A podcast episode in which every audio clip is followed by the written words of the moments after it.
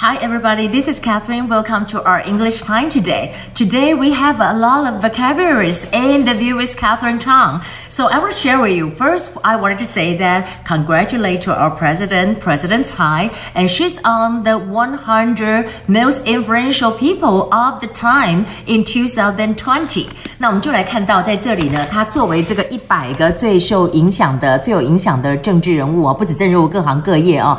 那 Ted Cruz 呢就写一篇文章。 来呃描述蔡英文总统，我觉得 Ted Cruz 写的也非常好哦。他就讲说哈，台湾绝对不会默许哦被中国给入侵哈。这个字倒是很特别，他这个字叫叫念成默许，就是 acquiesce，acquiesce。If you cannot see that clear，我今天呢有标一些科 K K 音标，我不知道这个是 a d 音。你看 acquiesce 重音在这个地方，acquiesce。as 就是默许的意思。然后呢，当然他也讲到说，其实台湾在处理 COVID-19 的这个事情处理的非常好，呃，根本就不需要模仿像中国的方式。What kind of a you know Chinese doing? We say that you don't have to emulating China's drastic policy.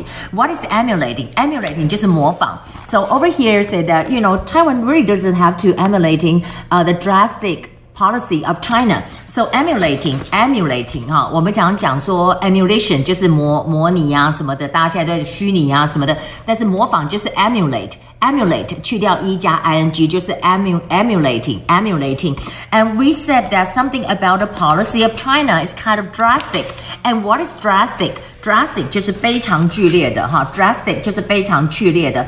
那 also except for that, except time, we know that Bloomberg also have an article about President Tsai and also praise her. How they praise her？他们说他们真的是呃，蔡英文总统是二零二零年最棒的一个总统。为什么呢？Because say that it's hard to find a world leader who's had had a better 2020 than Taiwan President 蔡英文。Because 没有人可以比他做得更好或过得更好，表示他做得非常好。那这里有一个字呢，我们来看到 President Tsai。 Oversaw, oversaw 是过去式，其实在这里就是 oversee. What is oversee? Oversee 就是监督的意思哈。然后在这里呢，它有一个字，就是说它有点掌舵，掌舵哈，怎么样呢？掌舵这个经济的部分就是 helm an economic recovery. So you can say that helm the economic recovery. So what about helm 这个字呢？就是舵的意思，H E L M。那你刚刚看到那个文章，它加 E D，因为在那个时候过去式就遇到这个状况的时候，它是涨那个舵，所以我们台北股市呢，to a what to a record heights。To record heights，就是说呢，到了一个记录的一个高点。然后呢，接下来我也想讲一下，讲到中国的这个部分呢，今天有个字让我真的有点这个啊，personally I really get kind of get confused and I want to share with you. We're talking about 霸权哈，嗯。霸权，它的这个名词跟它的形容词是不一样的。我 yesterday we talk about hegemonic，就是它的形容词的时候，因为 I C 嘛是一个形容词，我们这次念 add in heg。Monic，对不对？But today 我们讲名词的时候，就是 hegemony，差很大。hegemony 这个不是念 a 的音，变成一个 a 的音，然后重音变成在 g，Germany，hegemony。所以这个字常出现，大家要要注意哈。如果是霸权，也就是名词的时候，hegemony。